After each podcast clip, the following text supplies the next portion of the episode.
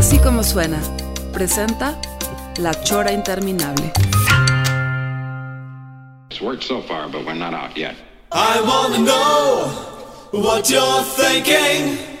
There are some things you can't hide. Amigos, estamos en la chora interminable. Qué padre, otro jueves más en esta pandemia que pues va a seguir por años y años y la chora va a seguir así transmitiendo eh, a la distancia. Y bueno, señor Pelón, yo creo que el día de hoy tenemos una invitada que tú y yo la conocemos bien, pero pues es una como empresaria tapatía. No es, no es de Guadalajara, ¿eh? Nomás quiero decir pues, pero, pero aquí ha hecho todo su rollo, haciendo cosas súper interesantes. Y no nada más de eso, yo también, que la conozco hace tiempo, es una chava que tiene pues mucho rollo además y, y es muy carretas, ¿eh? Abusado, cabrón. Preséntame. Se oyó padre eso de. Se, se oyó chido lo de joven empresaria, ¿no? Olga, bienvenida, Olga. Sí, Olga Villegas, ¿cómo muchas estás? gracias. Eres poblana, ¿no? Gracias, Eres Trino. poblana, ¿no? Creí que eso lo íbamos a poder omitir, pero Trino ya lo dijo. Este, pues sí, ¿Verdad que- verdad que los algo, poblan- algo los lindo poblanos- salió de Puebla. Los poblanos son Los poblanos- tapatíos guanabís. Los poblanos son una cosa medio extraña. Fíjate que acabo de compartir un meme en Facebook donde dice que ya los catalanes no quieren ser españoles.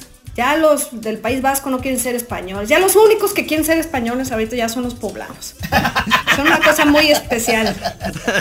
La verdad. Sí, este, hace mucho tiempo me salí. eh, sí, no, no, no me encanta el ambiente. No me encantó, este, los tapatíos siempre han sido súper amables conmigo, pero también ya fue hace mucho tiempo que me salí, no sé si ya agarraron la onda los poblanos. Yo creo que ya agarraron la onda. Sí, hay que, hay que revisar, hay que revisar. Eh, pero tú has, da- has dado has dado un rol, ¿no, Olga? O sea, en la eh, en tu vida, o sea, este, de pronto eh, has vivido fuera, ¿no? También. Sí, también he vivido fuera.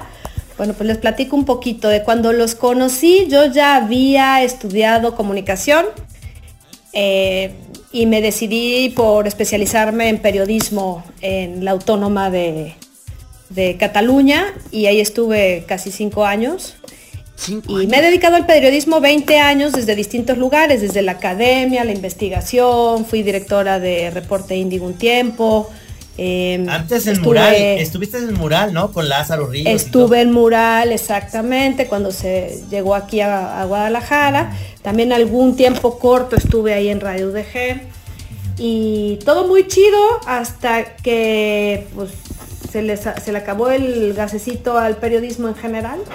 Ya sabemos más o menos por dónde, por dónde voy. Este, la verdad es que las condiciones eh, laborales para el ámbito del periodismo ya no me convencían y después de dejar Reporte Índigo prescindieron de mis servicios. Eh, decidí empezar un nuevo, una, nue- una nueva carrera. Ya a los 40 años dije voy a volver a empezar. Y desde cero, este, precisamente era un poco lo que decía Trino. Lo de joven empresaria no lo dijo por la edad, sino porque tengo poquito tiempo. eh, No, no, lo digo por tu edad, pues está chamaca, está chiquilla, cabrón, o sea. Ya, yo me siento de esta generación, de aquí para arriba, o sea, todos nosotros somos de la misma onda, nosotros tres. Entonces, entendemos. eh, nos entendemos bien. Sí, pero verdad, somos no más yo- carcamanes que tú, ¿eh? Estamos más grandes que tú, somos como 10 años. Poquito, pero sabes, sabes que sí me gusta que no lloran por todo. Es- eso me gusta, es de mi generación para arriba, no lloramos mucho. No. Lloramos por dentro, Y- o sea, no- no- Sí, estamos podridos por dentro. Estaba, yo soy mucho de, de- soy maestra del ITESO también, y entonces de pronto ahí veo a mis alumnos que me dicen, no, maestra, es que la generación boomer dice, "Eh, yo no iba, yo nunca fui a terapia. Y se sienten bien orgullosos, maestras. La verdad es que se les nota que nunca fueron a terapia los canijos. Sí, cierto, la verdad es que sí. Sí, La nos hace generación falta boomer una- millennials. sí. ¿Tú coincides Sí, en, esta percepción de la onda de que le dicen generación mazapán? O sea que por cualquier cosa, es más, por un tweet que yo haya puesto o Gis haya puesto en el 2014, se van a eso y entonces te la hacen de megapedo por porque hiciste un chiste misógino de que en aquel momento que pegaba con ciertas cosas. Entonces, ellos, o sea, a mí me pasó, por ejemplo, un libro que tengo que se llama, eh, que, que fue ahí en Twitter como que le hice caso un güey que nunca vuelvo a hacerlo, porque decía, me, me, me molesta mucho el humor de Trino y este libro que compré, me arrepiento de haberlo comprado porque su humor me ofende. Entonces yo le contesté, era cuando contestaba yo de amable, y decía, oye, pues si quieres te compro el libro, o sea, como, pero lo, como que lo expuse, ¿no? Con los fans, o sea, adrede, pues. Y no mames, cómo le llovió al cabrón, le, le dijeron chillón, marica, este, no sé qué era, ya sabes. O sea, cosas horribles. Le aventaste, le aventaste a tus trolls. Sí, claro, le aventé, le aventé a, todos. Y este... por, cada tweet le daba 10 pesos a cada uno, 10 pesitos.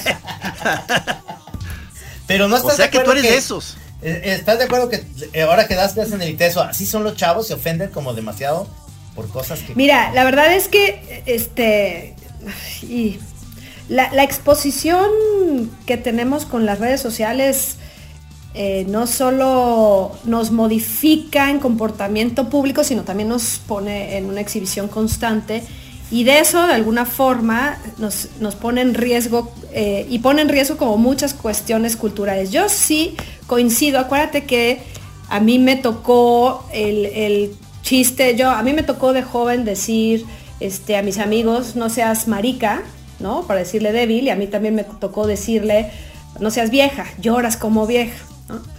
Ya después, ¿no? Me tocó un feminismo muy interesante en estos últimos 10 años, esta esta cuarta ola que le llaman. Eh, y me parece sumamente interesante, pertenezco, me vinculo, estoy completamente de acuerdo y hay algo súper bonito que podría abrirle la puerta al más allá a la posibilidad de aceptar todo lo que está pasando, o sea, que me parezca que está bien. Y es que yo, después de 44 años, nunca había sentido una sororidad entre chavas. Entonces, viene acompañado, toda esta exageración viene acompañado con verdaderas modificaciones. Y eso sopesa un poco el, puta, ya no vamos a poder ver a Goya porque saca pitos y muy violentos y ya no vamos a poder oír esta obra porque habla de violencia. Y fueron otras épocas, me cuesta mucho trabajo que la gente, decía Enrique Alfaro, vamos a cambiar la historia, ¿no? En una de sus campañas. Pues la historia no se cambia, ¿no? La historia está y está muy padre hacerle el análisis, ver en dónde y por qué circunstancial, no sacarlo de contexto, que eso para mí es primordial. No podemos olvidar de dónde venimos porque nos vamos a olvidar hacia dónde vamos. Entonces no está chido que hacia atrás queramos reivindicarnos, este, modificando de forma sustancial las cosas. No se puede, punto, se acabó. Ni, ni, ni Mecano, ni Molotov, ni Goya, no, esos ya existieron y somos parte de eso, somos, cuando dicen, me pelean en, Twitter, no, es que ustedes, la generación X, pues sí, pero pues es de donde aprendiste, o sea, de ahí vienes, o sea, no te quejes de la generación X, llorón, porque pues son tus papás, tus tíos, de ahí vienes, seguramente te dejamos muchas cosas bien chidas. Eh, pero entonces dentro, o sea, tu, feminismo, digamos, este, no es de los muy rabiosos. No, no es rabioso y tan, pero tampoco no me da tiempo como para pelearle al feminismo rabioso. Eso es a lo que voy. Todavía no tengo muy claro. Sé que no está del todo bien ser. No, creo que ni siquiera sea la, generación Mazapán, porque la Mazapán sería la Centennial y esa no es la millennial, esa es, tienen 23 años. Eh, sí vienen muy sensibles y tienen muchísimo, o sea, no solamente vienen sensibles porque nacieron llorones, sino porque vienen de un mundo bastante más complejo que el de nosotros, en donde no se exhibía de forma tan rápida los posibles errores que a nivel social pudiéramos cometer.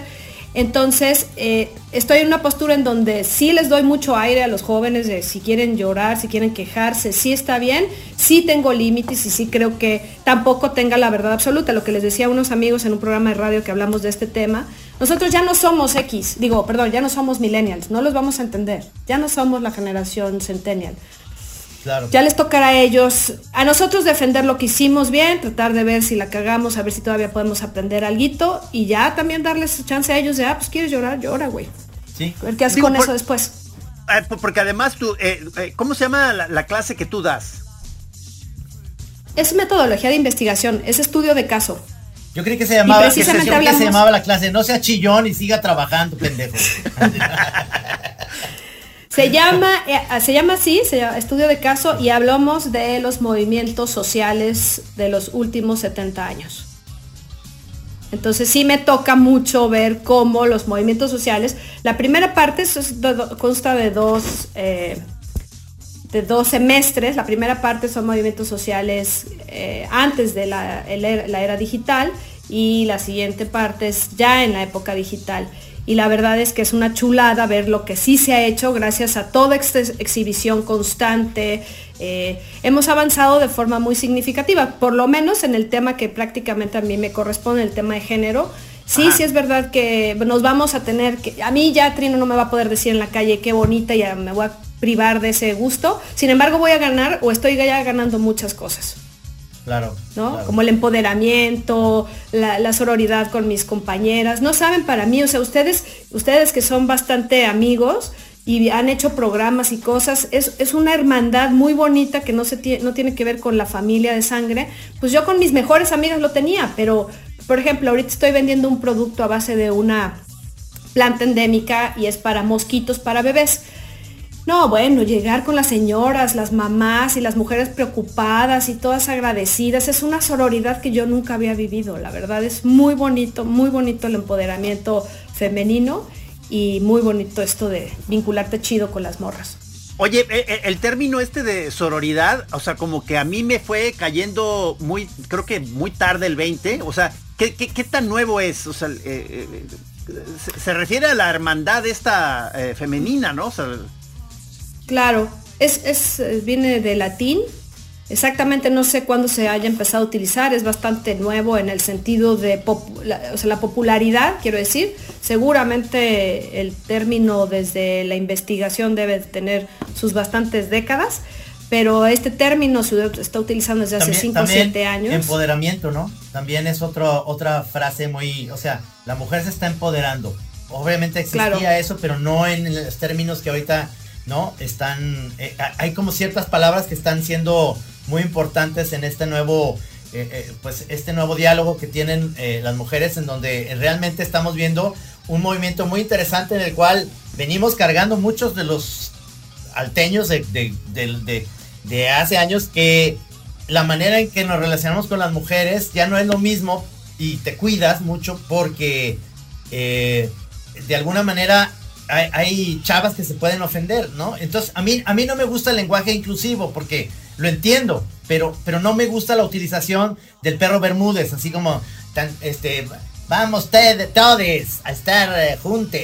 Entiendo muy bien que, que ya ahora existen en ciertas ciudades de Estados Unidos, y creo que va a seguir en el futuro eso, baños en donde ya son para todos, ¿me entiendes? O sea, es, esta cuestión donde tenemos que entender esta nueva manera de ver la sexualidad y ver las diferentes este, eh, posturas que tienes y, y, pues por dónde puedes ir, ¿no? O sea, ya no, es, ya no es la onda LGTB, sino ya hay X, Y y más, ¿no? unbelievable.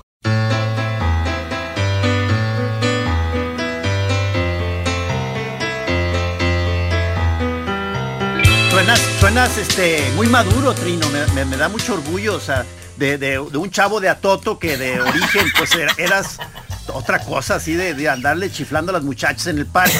Y ahorita ya te oigo muy asentado en una madurez nueva que me, enorgullece, pues. No, no es, o sea, ¿no crees que es, padre poder seguir siendo de alguna manera, sin ser machín, poder eh, eh, dar a entender que a veces la inteligencia va primero, pero atrás de la inteligencia puedes decir, esta chava que es muy guapa, además, este, que, tiene mucho que ver, no lo vas a decir de esa manera. Pero de alguna, de alguna forma, yo, a mí no se me hace que se pierda esa parte del... No en, no en esta onda de un compañero nuestro que tenemos, que sabes bien quién es, Olga, que es este, ya te saludé Reinita, pues y te dan un beso incómodo, son como, como mensajes como muy feos, pero ¿no crees que de repente en la onda, amistad, nos conocemos de años? No es que, no es que ahorita a Olga Villegas estoy diciendo ahorita, oye, tú estás, estás, sigues muy guapa y todo eso. Y es, es porque tengo ganas de, de platicar con ella y decirle algo que es para mí importante. Es decir, qué padre que, que sigues conservándote guapa, que está chido, pero, pero si yo no te conociera, Olga, no, no lo diría. ¿Me entiendes? Ahorita tengo esa confianza. Pero, claro. pero es muy difícil para nosotros, los hombres, eh, de entrada conoces una chava, nunca más la, nunca la has visto y suenas súper machín, mal pedo, este, ese rollo. Y entonces las mujeres están tomando esa postura de no me, o sea, no, no veas mi belleza, ve mi inteligencia, pero obviamente está, o sea, la inteligencia es, por eso somos amigos o porque nos, nos caes bien. Y yo cuando, cuando lo primero que dije, es que, es que Olga es bien carretas. Y yo digo que la carrilla es parte de una inteligencia que a mí me, es como un imán a las personas, mujeres, hombres, como sea. El, el hecho de que de, de poder, y hay gente demasiado seria, demasiado correcta, demasiado como cuadrada, que ya me da mucha hueva. Entonces yo nomás, es esa parte de gente que digo, pues ni siquiera se me antoja invitar a la chora a gente tan cuadrada, a no ser que sea pues, por algo más, más allá, ¿no? No sé, no sé. Está muy padre, creo que se la van a pasar muy bien cuando vayan a Toro Pinto, porque la verdad es que sí seleccionamos a la gente con la que trabajamos de forma muy cuidadosa, porque el humor negro, de pronto, rompe límites de lo políticamente correcto y entonces afortunadamente se queda ahí encerradito, este, nos divertimos. Eh, la, fuerza pública con, la, con, con, con las redes sociales puede llegar a ser también muy violenta. Sin embargo, voy a retomar lo que dijiste al principio, porque nos tenemos confianza, les puedo decir, no, ustedes son súper talentosos, son súper guapos, son grandes tipos. Eh, y yo creo que en el momento en que los hombres que quieran también otra palabra de moda, de construirse, se van a dar cuenta que... Es cierto. Se van a dar cuenta que a la hora de que se vuelvan a construir van a tener toda la confianza en sí mismos y, en, lo, que está sucediendo para poderle decir a la gente, hombre, mujer, trans, lo que sea, persona, si les parece guapo, guapa, poderlo decir. Este, pero primero hay que deconstruirse porque, porque las formas en las que crecimos, el, pues sí, el patriarcado per se, otra palabra también muy, muy de moda, este, sí nos llevaban a una violencia, a un ejercicio eh, que, donde no había la conciencia más allá de, lo que estaba impuesto. Entonces, sí, sí quería, yo siempre quise que me vieran por la inteligencia, por eso decidí muchas cosas en mi vida. Eh, no tuve hijos, no me casé, o sea, siempre traté de, este, de apostarle por la inteligencia más que por otra cosa. Funcionó y funcionó bastante bien. Sin embargo, a mí me parece necesario y, padrísimo que la gente que no me conoce pueda decirme qué bonita estás. Yo ya sé, una vez que una persona está deconstruida o hizo un ejercicio pequeño de reflexión, sé con qué intención me lo está diciendo. Que no es lo mismo de, ay, pues porque me corresponde verte las nalgas y porque me toca por derecho de nacimiento decirte guapa, bonita. Entonces, sí, sí, vamos a poder llegar a ese lugar en donde podamos volver a tener esa confianza, todavía no. Son muchos, muchos, muchos años, siglos, en donde no sabemos quiénes somos como mujeres, estamos reconstruyéndonos, estamos reidentificándonos y te juro que el empoderamiento que se siente es precioso. Sí, que, que, que, eh, yo, yo, creo que en términos eh, generales pues es una cosa muy positiva que está pasando. O sea, eh, el, digamos, la, parte que a veces a, los, a los en proceso de deconstrucción este, nos, nos puede suceder es que ya sientes que todos son arenas movedizas y entonces en cada paso lo haces ya hiperconsciente, entonces ya es muy, muy torpe todo porque estás este, pensando si, si estás en un, en un, en un terreno este, eh, bueno, un, un, terreno consciente, en donde se vale tal o cual movimiento. Entonces hay una parte de mucha torpeza que, que, ciertamente no, no es chida, pero pues es, es parte del proceso ese, cabrón. Completamente, y lo acabas de decir, algo que me encanta de mis alumnos de 23, un colaborador que tengo en Toropinto, que además está siendo un súper amigo del corazón, tiene 23 años, él ya es centennial y él es así tal cual lo que acabas de decir, no, pues más bien, este, no quiero participar porque no quiero, o sea, está todo, no temeroso, sino muy respetuoso ante ante la absoluta verdad, que eso sí me parece súper importante, es, las mujeres les toca hacerse bola, o sea, quiero decir, hacer bolita. Nos toca hacer bolita, déjanos hacer bolita. Y no te sientas incómodo, no es tan grave, o sea, no, no, no, no me parece que sea tan grave. Eh, hay muchas mujeres que si te acercas con ellas te pueden acompañar, después ya les toca a ustedes preguntar cómo. Oye, Olga, ahora que estás mencionando, porque lo dijimos fuera del programa, pero platícanos qué es Toro Pinto, porque este, estamos hablando como de tu empresa, pero ¿qué haces en esa empresa? Claro, claro, claro. Este, bueno, pues eh, como todo adolescente, o como la mayoría de los adolescentes, tuve un crush con, la justicia social. Entonces era periodista y de en la mañana y en la noche era superheroína y así. y luego ya me di cuenta que pues no me iba a ajustar el dinero, ¿ah? Dije, no, pues le sumo y le sumo y no, no, no, no menosprecio, está muy mal este, pagado, no a, mis, a, lo que yo aspiraba y sobre todo que pues, no hay, ya no hay medios que me interesaran. Entonces, en el 2012, eh, antes de que dejara el periodismo, eh, me tocó conocer a un empresario que exporta tequila y me invitó a que le hiciera todo un evento mamoncísimo eh, de aniversario y se lo hice y resulta ser que me di cuenta que sabía contar historias. O sea, contaba historias desde el periodismo, pero eran veracidad absoluta. Siempre me ha gustado la investigación.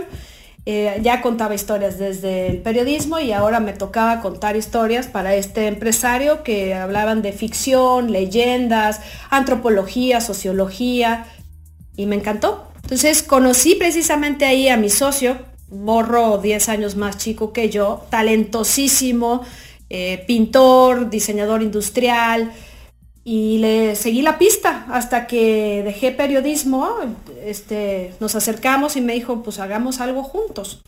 Cuando les digo que hagamos algo juntos, yo acabo de comprar una casita, tenía una mano adelante, otra atrás, me ofrecieron una chamba en gobierno de Zapopan, en el Senado, y pues como periodista siempre eres como este, posible eh, casa para el para gobierno, cuando más o menos haces bien tu chamba, para pues precisamente quitarte del juego.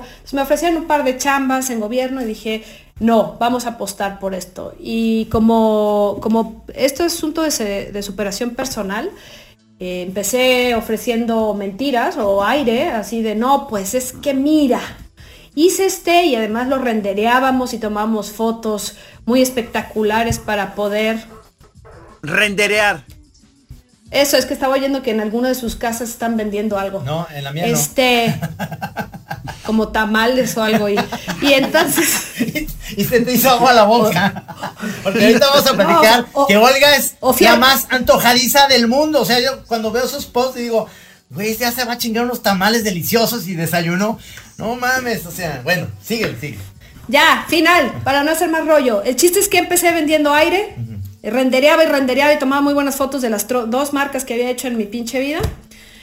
Y empezó a pegar y la mezcla maravillosa de una persona que había hecho como más análoga, empezando lo digital, con un güey mucho más digital, ¿no? Mercados diferentes y empezamos a pegarle a, a clientes extranjeros. Bueno, ¿a qué me dedico?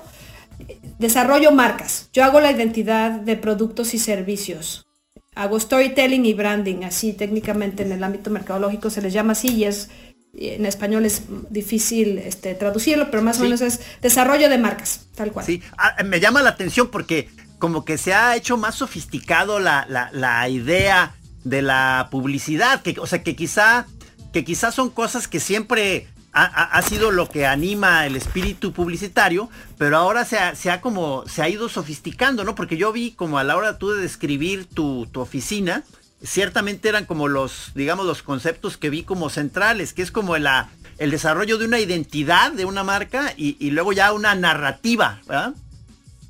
Sí, la, la, cuando me dijeron en qué me quería especializar, porque mi carrera fue de comunicación, dije, no, mercadotecnia no, porque ahí siempre engañan siempre mienten. Vámonos por periodismo porque esos sí son muy intelectuales, muy inteligentes los periodistas. Yo estudié periodismo y resulta que la vida me hizo llegar a este lugar en donde este, soy esta primera parte de la mercadotecnia en donde se desarrolla el producto. Es la primera parte. Dentro de la mercadotecnia está la publicidad. Yo estoy en el desarrollo del producto. Sí se ha sofisticado por la competencia.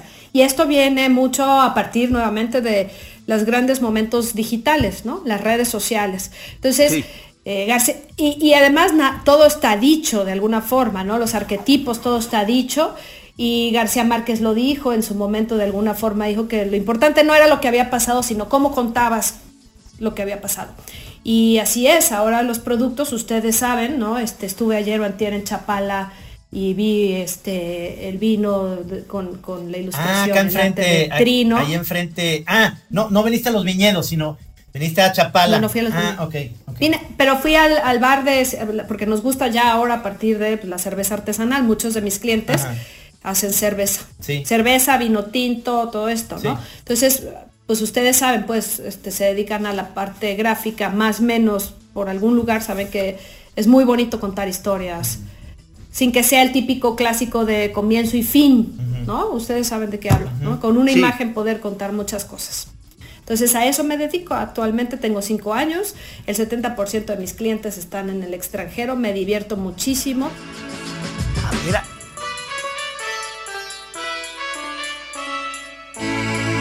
Ahí va.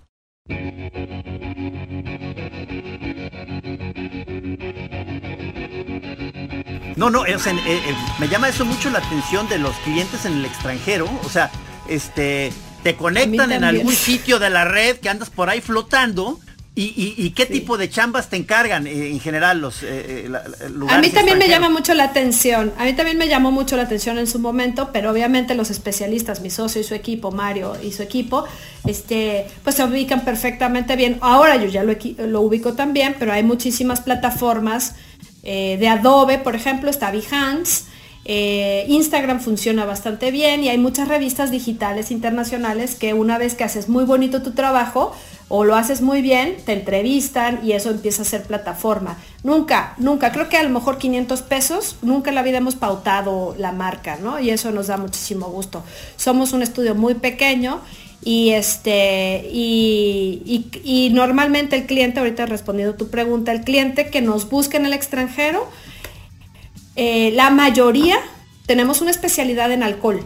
La mayoría vienen y export, vienen, buscan mezcal y todos los derivados de agave para exportación.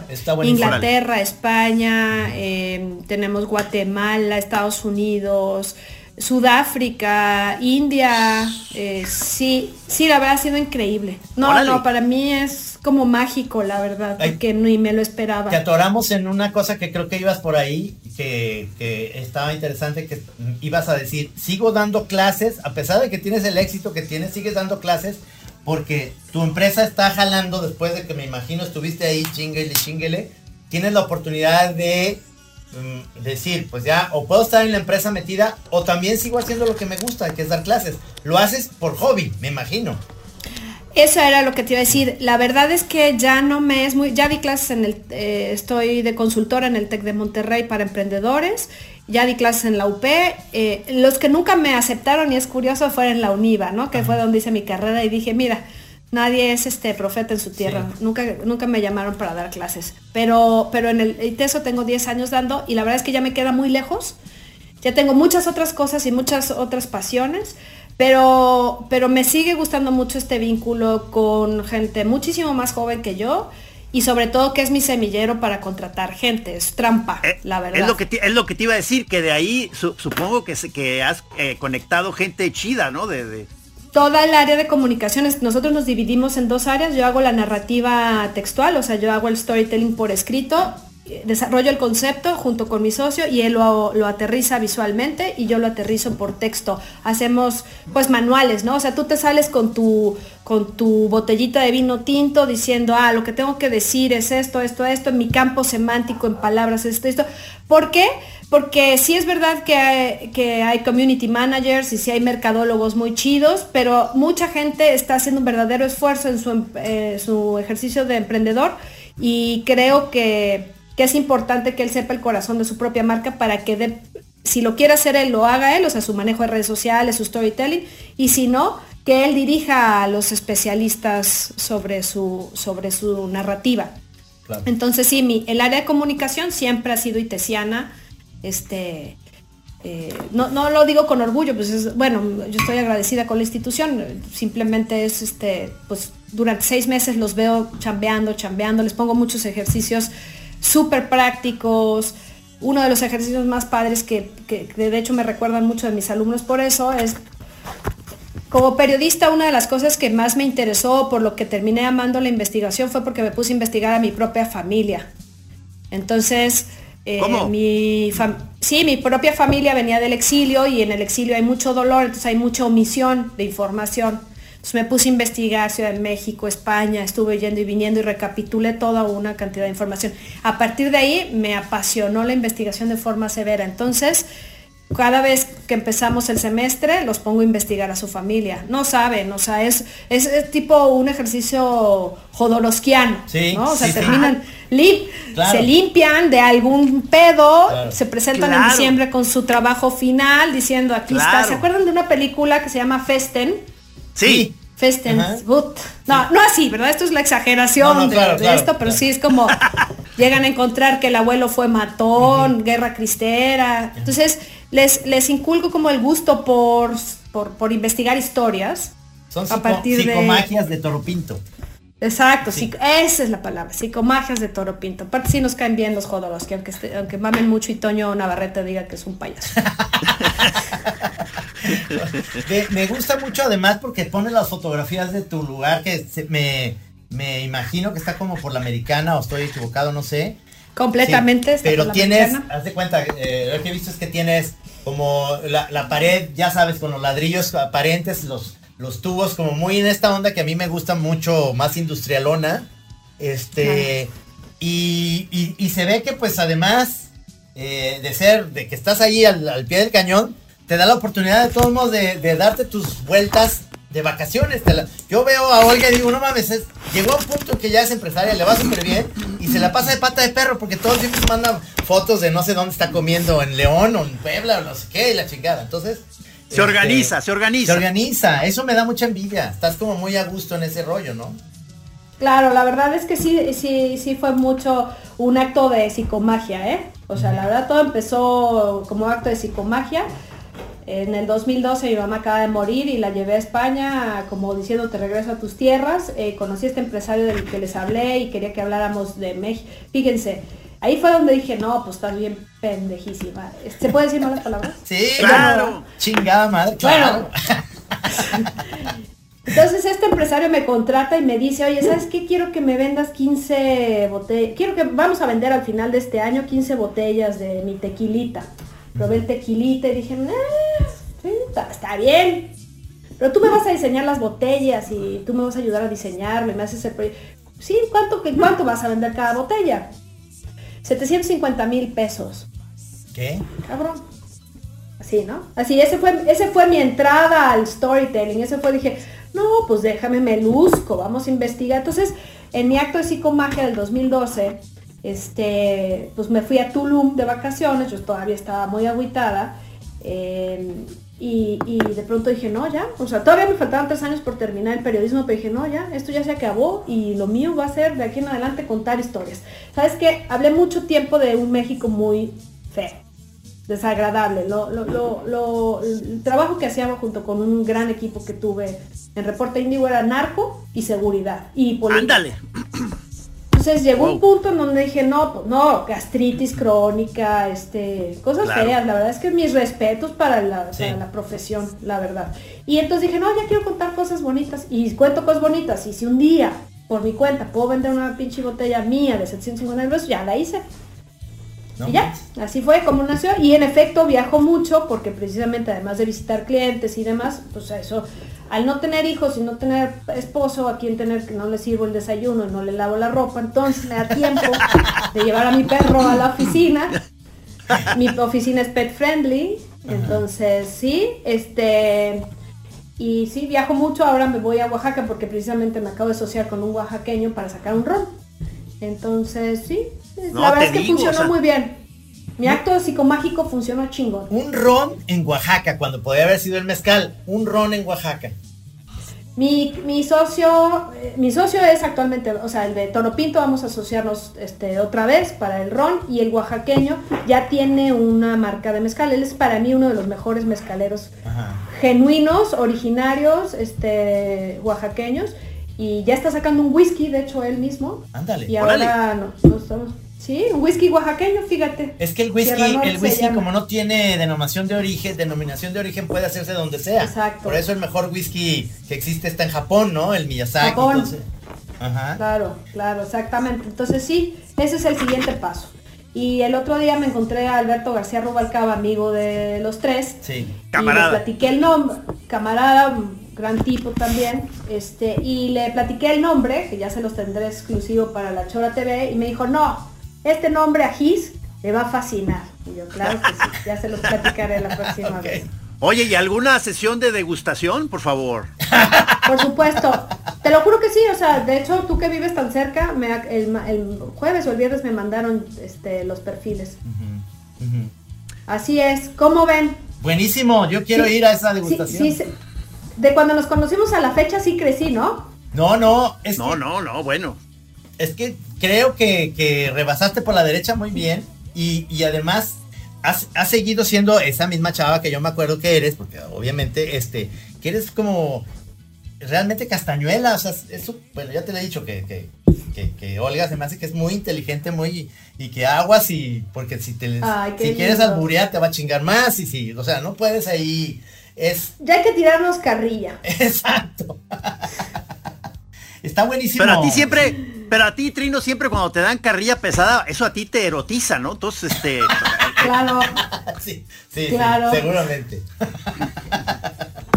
es, es, que la otra parte de Olga, que es este, que te digo, además de empezar y demás, es que es una verdadera antojadiza. O sea, todo lo que pones y, y lo que te gusta es precisamente no es lo que una chavita de la generación millennial o, o quizá de nuestra generación también, que es la onda de hoy voy a desayunar un arroz integral con no sé qué, y la chica, no, no, hoy pone ahí un pozole súper bueno, con unos tamales, o no, o sea, oye, oye, gusto.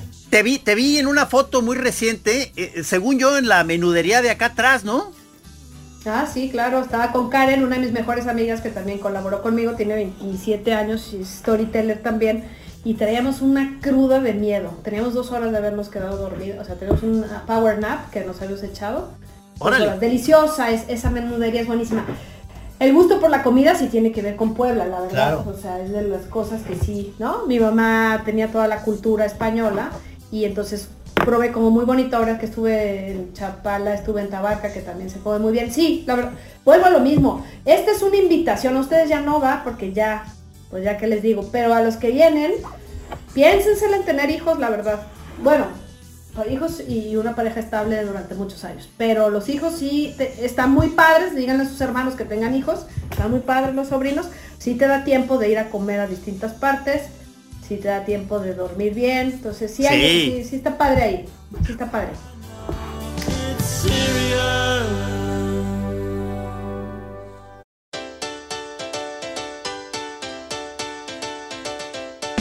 Pero, ¿y, eh, ¿cómo, ¿cómo la has llevado en la, en la pandemia? O sea, porque eh, me imagino que... de la pandemia. Tuviste que organizar ahí comidonas, pero tú ahí sola en tu casa, ¿no? O sea, y luego de pronto algún amigo, algún socio, o sea... Este, la pandemia, lo que les platicaba antes de que empezáramos el programa, la pandemia ha sido una de las épocas más importantes de mi vida. ¿Por qué? Te cayó como anillo al dedo, ahora sí. No, pues mira, este, dentro de todas estas gracias que presumes de mí, Trino, y que te agradezco. La verdad es que sí soy un poco eh, este, sociofóbica, si se podría llamar así. La gente me da ansiedad en general. Entonces, las reuniones, los reencuentros, el reencuentro de la prepa y puta. Si voy, necesito tomar este, tres roncitos al hilo para poder relajarme y decir así, no pasa y, nada. Y vas a estar en muy mal plan durante la reunión. Si no tomo alcohol, me voy porque la ansiedad me gana. O sea, sí, la verdad es que es una de las cosas que descubrí precisamente gracias a los millennials que empezaron a justificar la ansiedad para todo. Dije, ah, claro, o sea, yo era de las que tenía mucha ansiedad y no podía decirlo porque nadie tenía ansiedad. Entonces, ya ahorita liberada, eh, pues no, no, no soy social, hay mucha gente que quiero con todo mi corazón y que me invitan a cosas y digo, no, sea, voy sudando mucho en el carro y digo, ya me regreso y, ya. El problema es que ya una vez que entré a la reunión y tomé alcohol, ya es hasta las 5 de la mañana. Porque dije, no, pues ya se prende el cerro. Háganlo una fila. Háganlo una fila. Todo eso. Entonces a mí vienes y me dices, es a huevo que te... Ah, y otra de las cosas que es coyuntural, siempre he soñado que es el apocalipsis. Y en el sueño está muy padre porque no está ni mi mamá, ni mi papá, ni nadie familiar, no tenga que preocuparme por cuestiones emotivas. Y yo salgo y sale esta parte más este, masculina este, de protección y de, y de chingue su madre, vamos por una pistola, eh, tenemos que ir a saltar el Walmart, ¿no? Yo sola. Entonces me acuerdo muy bien de ese sueño porque, porque con ladrillos, tapo las ventanas, me quedo una puerta, les pongo candados y me salgo. Y hay una, una sensación de muchísima excitación. Salir. y No, decir, pues es "Ahora que sí te, sí, sí, madre". sí, sí te visualizo asaltando en un Walmart, fíjate. Y entonces. sí, no, sobre todo dando unos pinches balazos. Eso. No, no, no, te estoy viendo, te estoy viendo. No, porque No, te lo eh, perfectamente te, te visualizo como eh, muy inquieta en ese rollo y... y, eh, eh, pero ¿En qué pero rollo? eres en el rollo social, eres inquieta, pero ya relajada. O sea, ya, ya la que te he visto en el plan social, eres, eres, o sea, como se decía antes, eres muy botana, pues, para decirlo de una manera. eh. O sea, ya te la pasas bien, ya. Ya botana es ofensivo, ¿eh? Es, es ofensiva, es ya botano. botana, Sí. ya, Ya- bota- Ojo, botane. ojo, ojo. Es botane. Ah. Botane, eres muy Botane. botane. Qué botane. Te diviertes muy botane. No, pero eh, es- te la estás pasando bien y obviamente es, es como algo eh, que, que yo creo que lo tienes, mira, tienes, eh, tu jefe está sensacional, lo he visto ahí en las fotografías, está, está muy vital, ¿no? Tu hermana que Sí. El abuelo Pokémon. Sí, Qué chido se ve. Estás como, o sea, tú, tú procuras mucho a tu familia, eso está bien chido, porque luego habemos unos que estamos como muy eh, deslindados de los hermanos y uh, los ves poco. Bueno, yo veo mucho a mi jefa porque vive aquí mismo en Chapala, pero, pero de los hermanos de repente uno no se deja de ver porque además una vive lejos y demás. Tú también tienes un hermano, ¿no? Olga? También tengo un hermano que veo bastante. Eh, este, ¿Y vive ahí en Guadalajara? Sí. Ah, o sea, tú y él. Pero lo que les Tú y él son Perdón, lo que les decía de... po- No, somos poblanos todos. Sí. Y ya quitemos ese tema de la conversación. Este... hay que hacerlo de poquito, hay que hacerlo de poquito. Tengo poquitos hermanos, tengo, ya no tengo mamá, entonces ya tengo mucho papá, entonces de a poquito se da mucho. Ajá. Este, entonces volviendo al tema de la pandemia, lo disfruté mucho porque pues me encerré en mi casa y dije, ya no me pueden invitar y ya no tengo que decir que no. Ya no me tienen que invitar y voy a huevo. Este, ya, ya, ya, ya. Me, me fui, me compré mi ron, mis botellitas de ron, mi coca y cocinando, que es lo que me gusta, como lo acabas de mencionar. Y el trabajo se bajó un poquito, pero todo a distancia, entonces dejé de ver gente, pero daba clases a distancia, no tenía que subirme al carro 40 minutos para llegar al ITESO, el roce físico, ¿no? Porque de verdad sí me di cuenta que era una cosa muy exaltada en mí que tenía que, so- que tengo que otra vez sobrellevar con la nueva normalidad. Y de pronto dije, pues quiero estudiar. Ah, no, y además leí impresionantemente muchísimo. O sea, muchísimo. Bien. Como no había distractores, este, pues me puse a leer y a leer y a leer. Y me puse a estudiar fitoterapia, plantas. ¿Qué es? Ah, plantas.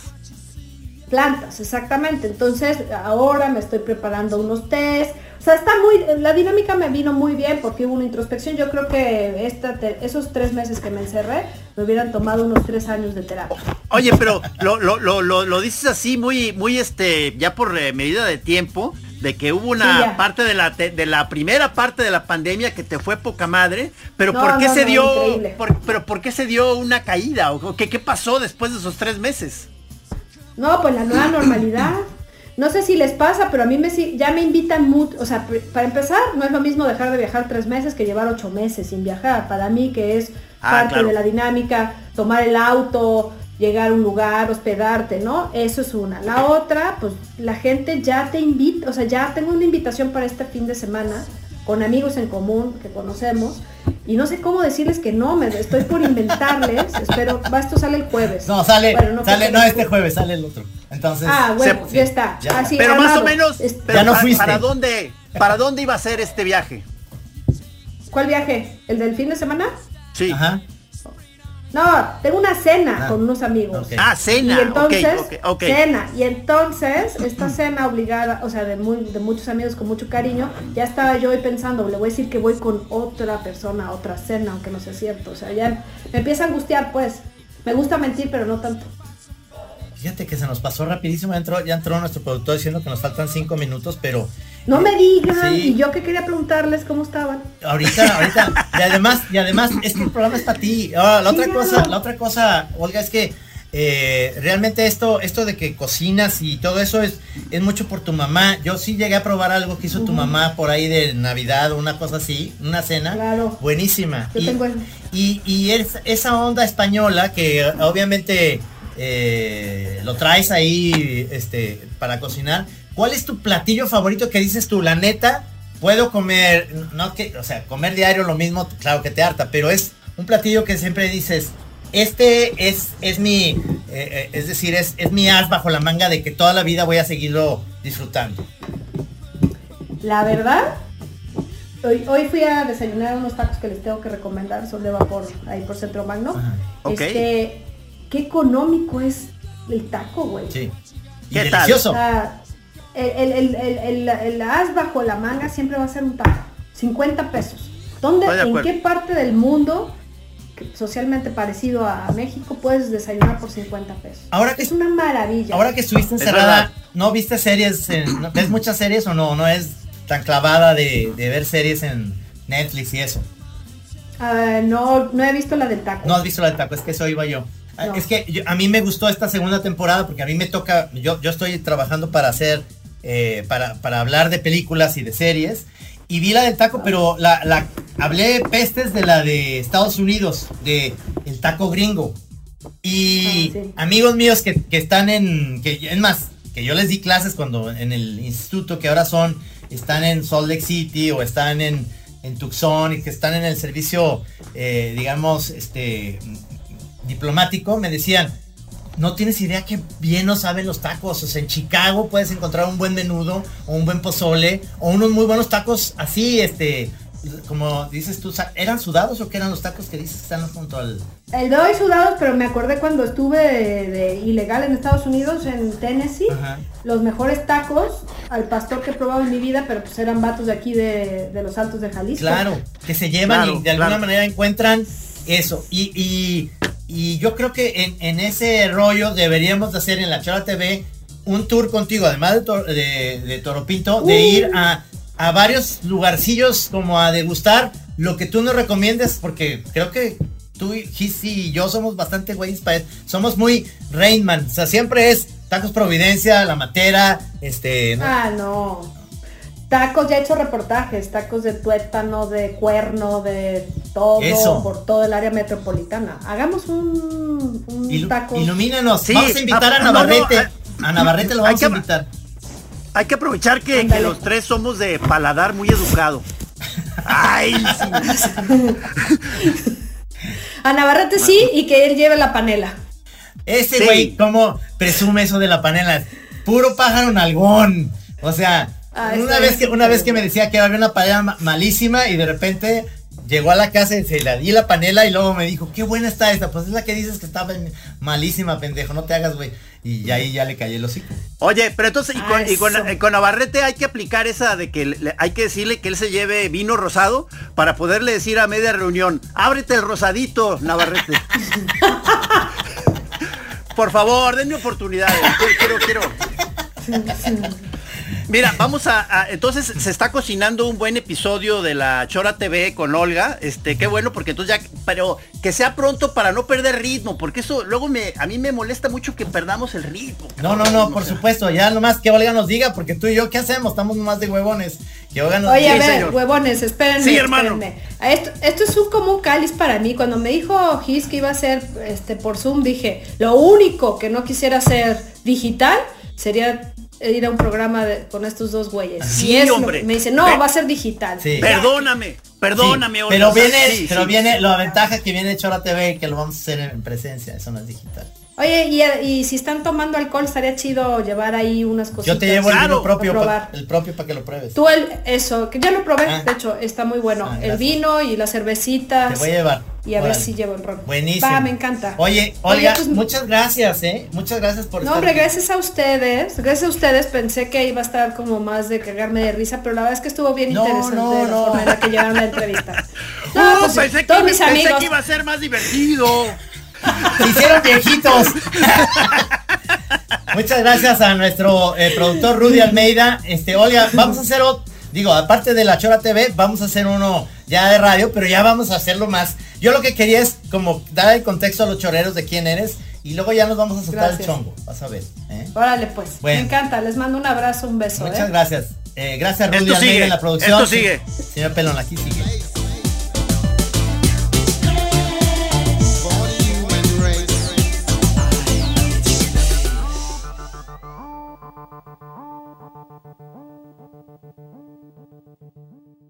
Aquí en Así como suena, La Chora Interminable es una producción de Radio Universidad de Guadalajara. A huevo, señores.